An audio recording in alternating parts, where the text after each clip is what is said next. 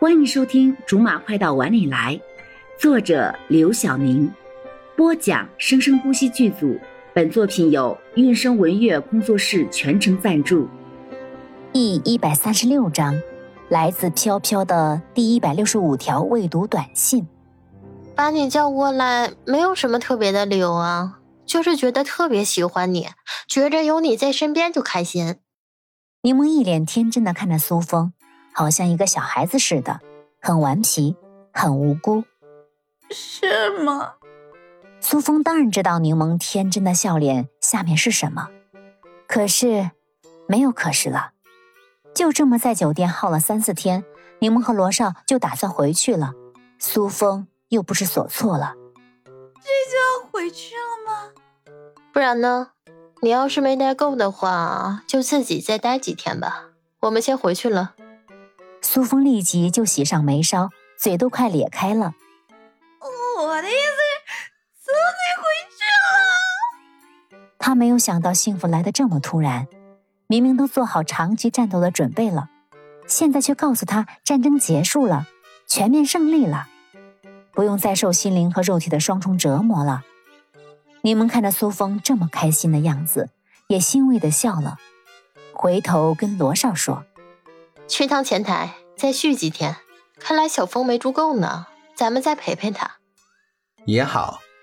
罗少看着自家妹子那么开心，不知为什么也很不爽。就算柠檬不说，他也是这么打算的。不不不，我不能耽误你们行程的。没关系，我们没有行程。你的快乐就是我的快乐。苏峰再没有说什么，因为他知道罗少和柠檬都是重视效率的人，决定好的事情就不会轻易改变，一定会去执行。所以他以为柠檬一定只是吓唬他的。可是看到柠檬利索的去前台办理了续住的时候，他彻底死的心颠覆了。就这样又过了两天，苏峰再不敢多说一句话。才终于熬到了回去的日子，在机场告别的时候，苏峰哭了，因为这种在苦难中被解救的心情，不是感动，不是开心，不是解脱，一种说不出来的，他活到现在都没有经历过的一种感情。现在家里应该已经乱了吧？罗少的嘴角没有动，可是眼睛却笑得很不可捉摸。你指的是你家还是我家？飘飘家。他说的当然不是自己的家，自己都快三十了，父母更不会因为自己消失有什么着急的。至于柠檬家，柠檬的爸妈很有可能这些天都没有意识到柠檬没有在家吧？他那儿啊，估计是吧。咱们要不要去拜访一下？当然要啊。不然，在机场的商店里买的东西不就白买了吗？柠檬和罗少一下飞机就打开了手机。这些天在酒店的日子，两个人为了防止被打扰，都没有开过手机。一开手机，两个人都笑了。果然啊，嗯，两个人的手机里都上百条短信，都是毛飘飘和宋明发的，不用看。都知道肯定是问他们两个在哪里的短信，回个电话吧。回什么电话？直接出现不是更惊喜吗？他们两个现在会在哪儿？当然是酒店了。也是。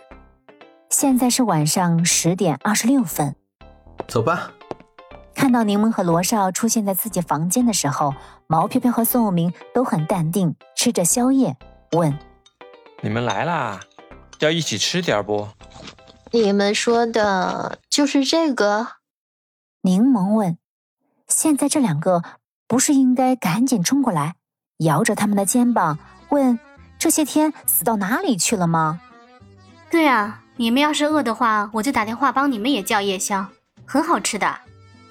罗少坐在旁边的沙发上，不慌不忙的拿出手机，念叨着。那这一百六十多条短信应该就不是你们发的了，还有我这里的一百八十七条，也不知道是哪两个小王八蛋发的，害得我还以为我手机被黑客给黑掉了呢。柠檬越说越紧张，好像说的是真的一样。谁知道呢？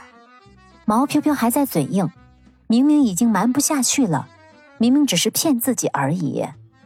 好吧，既然你们两个什么事情都没有，那我们两个就走了哦。反正也这么晚了。